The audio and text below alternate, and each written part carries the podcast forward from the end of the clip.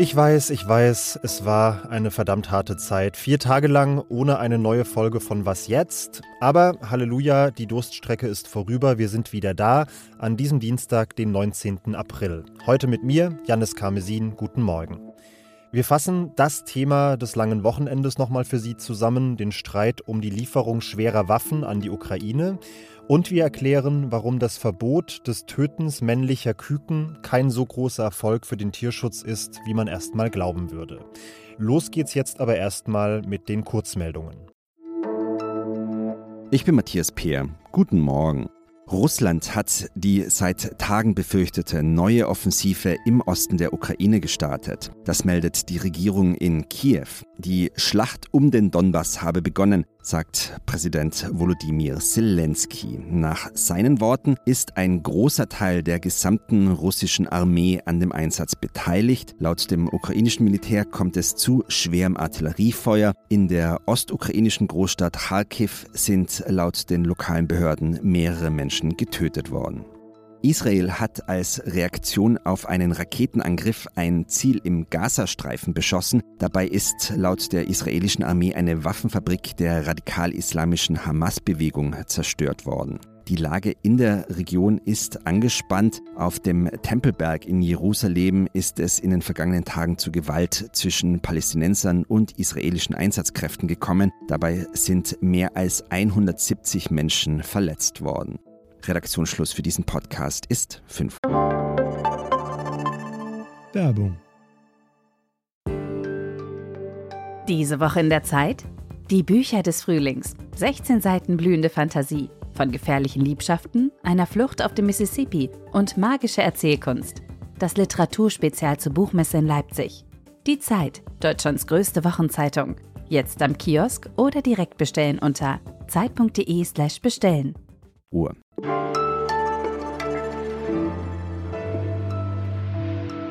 Es sagt schon eine ganze Menge aus über diese Zeiten, in denen wir da gerade leben, dass sich die dominierende politische Debatte über Ostern, das ja eigentlich immer noch das Friedensfest sein sollte, in diesem Jahr um Panzer und Kampfflieger gedreht hat. Чим більше і чим швидше ми отримаємо всю зброю, яку запросили, der ukrainische Präsident Volodymyr Zelensky fordert weiter schwere Waffen für sein Land, auch von Deutschland. Am Wochenende hat er gesagt, je mehr Waffen die Ukraine bekomme und je schneller sie geliefert werden, desto früher werde wieder Frieden herrschen.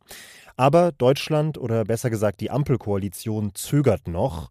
Die Grünen und die FDP drängen zwar auf schnelle Lieferungen, aber Olaf Scholz und das Verteidigungsministerium, das ja ebenfalls SPD geführt ist, bremsen bislang noch ab.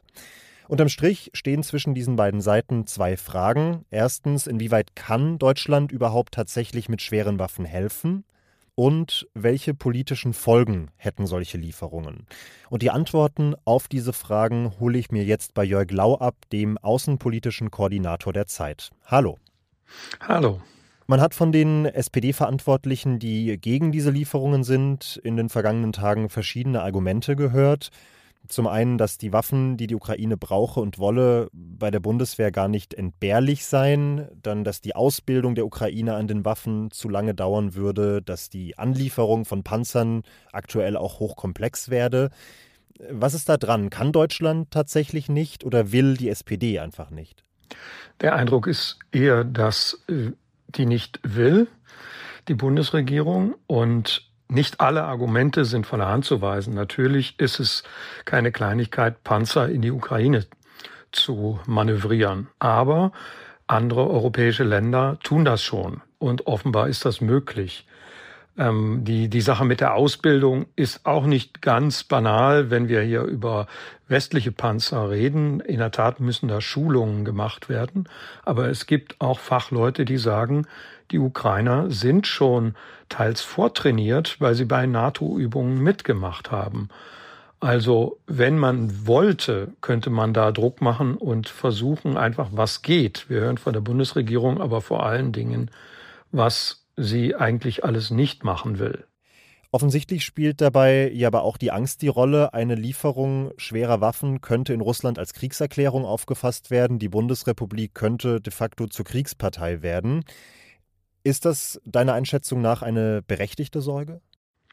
Das halte ich für einen Vorwand. Der Justizminister der Bundesregierung hat ja nun gerade selber klargestellt am Freitag, das ist juristisch mitnichten so, dass man als Kriegspartei gesehen wird, wenn man Waffen liefert. Ja, aber die Frage ist natürlich, ob äh, Putin das interessiert, was jetzt pro forma die Definition eines Kriegseintritts ist und was nicht. Natürlich, dem, das steht ihm immer frei zu erklären, ähm, ich bin im Krieg mit der NATO und so weiter. Das wird von der russischen Propaganda auch jetzt schon gestreut, aber das hat natürlich genau das Ziel, bei uns eine Art Selbstabschreckung auszulösen, dass wir also vor lauter Angst das lieber nicht mehr machen. Ob wir uns darauf einlassen sollten, das muss man sich, finde ich, ganz genau überlegen, denn da sind wir am Ende handlungsunfähig. Also die Gefahr sehe ich kaum, dass andere Waffen als die, die wir bisher schon geliefert haben, da einen wirklich qualitativen Unterschied machen. Auch jetzt schon sterben Leute in der Ukraine durch deutsche Waffen. Nicht nur Leute, sondern russische Soldaten. Also das ist schon der Fall. Jetzt hat die Bundesregierung am Wochenende erstmal angekündigt, die Rüstungshilfen für Krisengebiete aufzustocken auf zwei Milliarden Euro. Und der Großteil des Geldes soll tatsächlich auch an die Ukraine gehen. Ist das ein, ein tauglicher Kompromiss, um quasi zu helfen, ohne direkt Waffen zu liefern? Oder ist das eigentlich eine halbgare Lösung, die am Ende keinem nützt?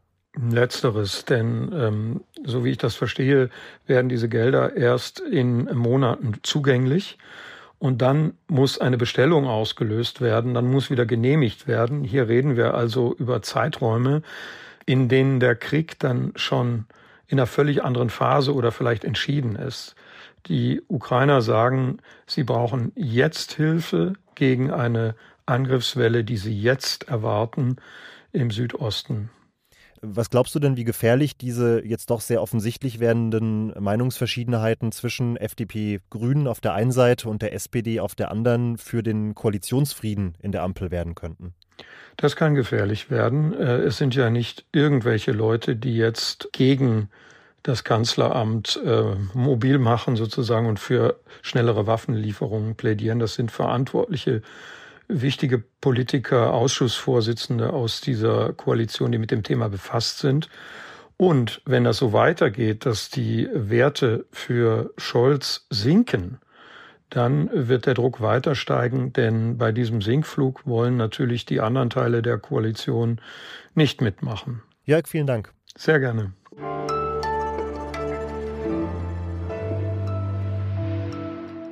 Und sonst so? Im Wildpark des bayerischen Städtchens Mehlmeisel wird heute Nachmittag kräftig das Weihwasser spritzen, denn es steht dort die Umbenennung eines Wildschweins auf dem Programm. Das Tier kommt ursprünglich aus Russland und wurde nach der Umsiedlung nach Deutschland scherzhaft, super Idee, Putin getauft. Jetzt, nach dem Beginn des russischen Angriffskrieges, hält der Leiter des Wildparks das für keine gute Idee mehr und deshalb hat er mit einem Online-Voting nach einem neuen Namen gesucht. Der Gewinnername, den dieses Wildschwein ab heute Nachmittag tragen wird, ist Eberhofer, inspiriert von einem bayerischen Fernsehkommissar. Zur Auswahl standen ursprünglich auch Klitschko und Zelensky. Beide Vorschläge hat der Wildpark aber aus der Abstimmung entfernt, mit der Begründung, man wolle dieses Schwein nicht noch weiter politisieren.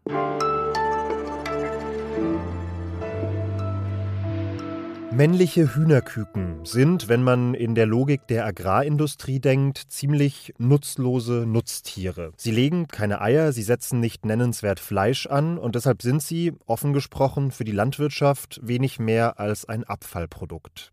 Allein in Deutschland wurden 2019, das ich mal beispielhaft rausgegriffen habe, in einem Jahr etwa 45 Millionen männlicher Küken getötet. Aber im vergangenen Jahr kam dann die damalige Bundeslandwirtschaftsministerin Julia Klöckner mit diesem Vorschlag um die Ecke. Die Kolleginnen und Kollegen haben meinem Gesetzentwurf zugestimmt, das Kükentöten in Deutschland zu verbieten. Seit Januar dieses Jahres dürfen männliche Küken in Deutschland nicht mehr getötet werden. Das ist beim ersten Hören eine Maßnahme, die wahrscheinlich ähnlich viel Zustimmung bekommen dürfte wie, ich weiß nicht, mehr Geld für Bildung oder es ist schön, wenn die Sonne scheint. Mein Kollege Manuel Stark aus unserem Ressort Green bei Zeit Online hat sich aber mal angeschaut, wie dieses Gesetz die Landwirtschaft verändert hat. Und er sagt, das Verbot hat die Probleme nicht gelöst, sondern höchstens verschoben. Hallo Manuel. Hallo, freut mich sehr hier zu sein. Lass uns das, damit man sich vorstellen kann, einmal möglichst anschaulich durchspielen. Wie sah der Lebenszyklus eines männlichen Kükens vor diesem Verbot beispielhaft aus und wie hat er sich seitdem verändert? Vor dem Verbot war es so, wir sprechen ja auch von sogenannten Eintagsküken, also ich glaube maximal 72 Stunden wurden die männlichen Küken alt die kamen dann zu Dutzenden, Hunderten in eine Art Schrank und wurden mit hochkonzentriertem CO2 vergast, wurden dann gestapelt, tiefgefroren und als Futtermittel an Zoos, Falknereien, Greifvogelauffangstationen und ähnliche gebracht, um da als Futtermittel zu dienen. Und jetzt seit dem Verbot? Danach, seit dem Tötungsverbot, werden meistens schon die Eier zerstört. In dem Stadium, wo gerade die Wissenschaft darüber streitet, können da möglicherweise diese Embryos schon Schmerz empfinden oder nicht. Das heißt, die allermeisten männlichen Küken schlüpfen erst gar nicht mehr. Die, die doch schlüpfen, wachsen wenige Wochen lang in Deutschland auf und die, die aufwachsen in der Großindustrie, werden dann zu allergrößten Teilen nach Polen, nach Ungarn, also vor allem ins osteuropäische Ausland gebracht und dort nach wenigen Lebenswochen geschlachtet. Und weil wir Europäer einfach dieses sehr magere, auch teilweise ein bisschen zähe Hahnenfleisch gar nicht mögen, liegt die Vermutung nahe und einige Naturschutzorganisationen haben jetzt auch schon Alarm geschlagen, dass das wohl schon passiert, dass das als Billigware nach Afrika verschifft wird und dort eben die heimischen Märkte der heimischen Geflügelbauern noch mehr zerstört, als wir das ohnehin schon tun. Okay, das heißt also, es wird, wenn ich das so zusammenfassen kann, weiter getötet, nur eben früher und oder woanders. Und überspitzt gesagt, haben die männlichen Küken jetzt nicht mal mehr den Wert als Futtertiere, die sie vor dem Verbot hatten. Sehe ich das richtig? Exakt. Männliche Küken musste ich ja nicht mehr groß füttern, die kamen auf die Welt und hatten dann die Verwendung als Futtermittel, während heutzutage eben das, was Rohstoffe bekommen hat, also erstmal das Ei bis kurz vor der Brütung, eben einfach so vernichtet wird, ohne noch weiteren Nutzen zu haben. Äh, was hast du denn bei deiner Recherche für Ideen, für Möglichkeiten gefunden, wie sich das System ja nachhaltiger tatsächlich verändern lassen könnte? Wir hätten die Möglichkeit eines Zweitnutzungshuhns, nennt sich das. Das heißt, die Hähne legen vor allem Fleisch zu und könnten verspeist werden, während die weiblichen Küken eben Eier legen. Solche Hühnerrassen gibt es. Die sind aber auch sowohl beim Fleisch als auch bei den Eiern signifikant weniger effizient als die Rassen, die speziell darauf gezüchtet wurden, die wir jetzt haben, einfach möglichst äh, viel Eier zu legen oder Fleisch anzusetzen. Eine andere Möglichkeit hat unser Nachbarland Österreich bereits beschlossen. Da werden die Züchterinnen und Züchter darauf verpflichtet, dass sie nachweisen müssen, alle männlichen Küken werden vertraglich an Stationen, die diese Küken verfüttern können, ähm, weitergegeben und somit hat man zumindest einen nahezu hundertprozentigen Nutzen, also sowohl für die Weibchen dann eben als eierlegende Hennen als auch für die Männchen als Futtererzeugnis. Ja, und abgesehen davon hilft es natürlich auch, den Konsum tierischer Produkte insgesamt zu senken. Danke dir, Manuel. Sehr gerne, vielen Dank. Und damit sind wir auch wieder am Ende dieser Comeback-Folge von Was jetzt? Wir machen jetzt wieder im gewohnten Rhythmus weiter. Das heißt, gegen 17 Uhr kommt das Update unseres Nachrichtenpodcasts, dann mit Ole Pflüger. Schreiben Sie uns gerne an wasjetzt.zeit.de, falls Sie uns etwas mitteilen wollen. Und vor allem kommen Sie gut in diese neue Woche. Ich bin Janis Karmesin und sage bis bald.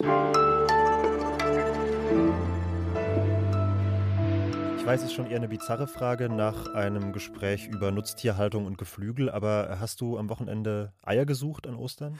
Es steht jetzt gerade die Suche noch an mit meinem Bruder und meiner Oma und da haben wir tatsächlich durch Zufall, muss ich zugeben, äh, vegane Datteleier aus so einer kleinen Manufaktur aus Hamburg.